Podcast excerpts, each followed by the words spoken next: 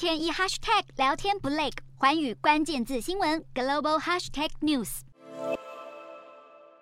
名为沃万和莱克斯的俄国艺人库兹涅佐夫以及史托里亚是国际间恶名昭彰的整蛊专家，时常冒充各国的重要政治人物，多年来成功骗得包含联合国大使以及前英国首相强生在内的多位外国政要与他们交谈。而美国联总会主席鲍尔竟然成为了俄国版导弹二人组的整人计划的最新受害者。美国联总会发言人在二十七日表示，鲍尔在今年一月曾与一个自称是乌克兰总统泽伦斯基的不明人人士进行了通话，而鲍尔显然误信了来电者的身份，竟然回答了对方有关通膨前景和俄国央行等一连串的问题。虽然这个长达约十五分钟的谈话不涉及任何敏感或机密资讯，但发言人也声明，美方已将这件事提交给相关执法部门处理。事实上，自俄乌开战以来，欧美不少官员被沃万与莱克斯恶搞的频率正节节攀升，而这也掀起了大众对于各国政府资讯安全的隐忧。